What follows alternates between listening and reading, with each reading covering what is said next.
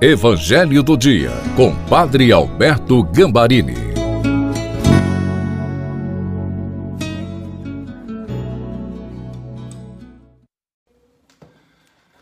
Olá, seja bem-vindo, bem-vinda ao Evangelho do Dia de terça-feira. Creia, este é o dia que o Senhor fez, dia de alegria e de bênção e principalmente porque você está buscando o alimento da palavra. Peçamos o Espírito Santo. Pai, nós nos colocamos na tua santa presença e em nome do teu filho Jesus, nós pedimos: ilumina-nos com o Espírito Santo e dai-nos a posse da palavra que nós vamos agora meditar. Que ela seja a nossa inspiração para este dia e fonte de bênçãos. Amém. Em nome do Pai, do Filho e do Espírito Santo. Amém. Proclamação do Evangelho de Nosso Senhor Jesus Cristo segundo São Lucas, no capítulo 21, versículos de 5 a 11. Algumas pessoas comentavam a respeito do templo que era enfeitado com belas pedras e com ofertas votivas. Jesus disse: Vós admirais estas coisas? Dias virão em que não ficará pedra sobre pedra, tudo será destruído. Mas eles perguntaram: Mestre, quando acontecerá isto? E qual vai ser o sinal de que estas coisas estão para acontecer? Jesus respondeu: Cuidado, para não ser desenganados, porque muitos virão em meu nome dizendo: Sou eu. E ainda o tempo está próximo. Não sigais essa gente. Quando ouvirdes falar de guerras e revoluções, não fiqueis apavorados.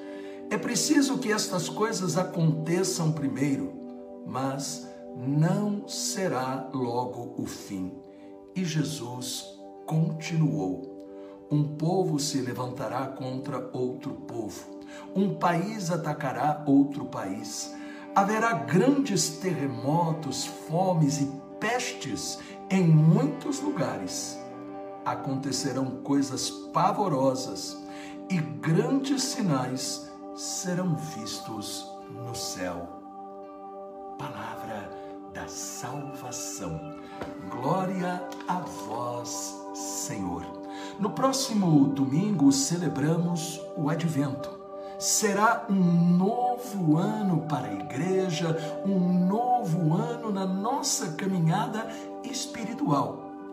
Nesta última semana, as leituras falam do final dos tempos, destruição do templo, guerras.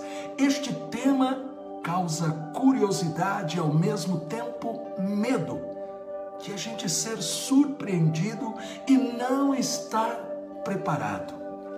Nem sempre estamos preparados para enfrentar situações dramáticas, como por exemplo esta pandemia do coronavírus aí entra em cena a crise espiritual, os questionamentos, o desânimo ou cair na armadilha, onde as promessas do mundo se tornam mais fortes do que as de Deus.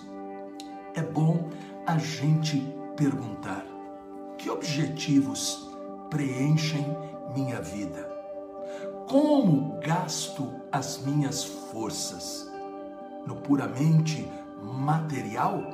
Ou existe em mim a necessidade de continuar de coração buscando a Deus, aconteça o que acontecer? Diante do anúncio da destruição do templo e outras catástrofes, Jesus não diz: quando isso acontecerá. Porém, ele dá dois conselhos que serão também testemunho de confiança em Deus. Primeiro conselho: Lucas 21, 8. Vede que não sejais enganados. Muitos virão em meu nome dizendo: Sou eu, e ainda o tempo está próximo. Não sigais após eles. Quantas religiões surgiram prevendo o fim do mundo, levando ao erro.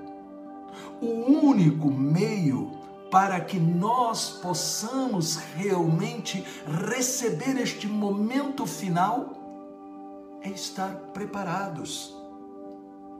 Preparados a cada dia, não seguindo nenhum tipo de fanatismo.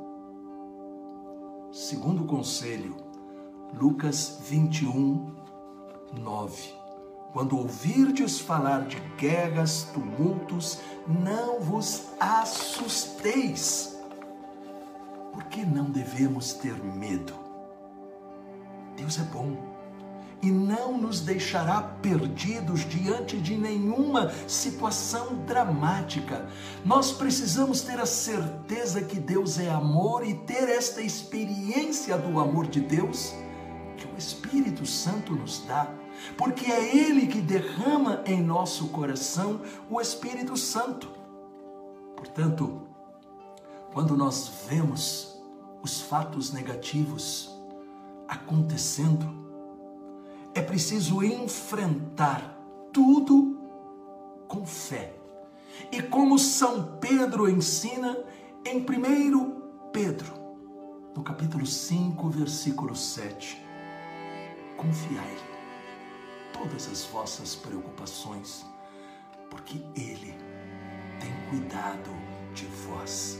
Neste tempo da pandemia, Satanás está tentando desanimar a muitos. Quantas vezes a gente ouve, Fulano está desanimado, Fulano abandonou, Fulano está questionando. Nós temos que ser instrumentos para ajudar a quem está passando por este momento de crise a reconhecer: Deus está conosco, Ele nunca nos abandona. Nós temos que aprender a colocar em Suas mãos tudo aquilo que nós estamos vivendo de bom e também de difícil. Pai, com a intercessão da doce Virgem Maria, Nossa Senhora dos Prazeres e de São José, cobre-nos com o teu amor e dai-nos a graça de podermos confiar a cada dia nos teus cuidados. Em nome do Pai, do Filho e do Espírito Santo. Amém. Esta palavra ajudou você? Então, por favor, deixe um comentário e também compartilhe. Quantos familiares e amigos que talvez estejam precisando desta palavra?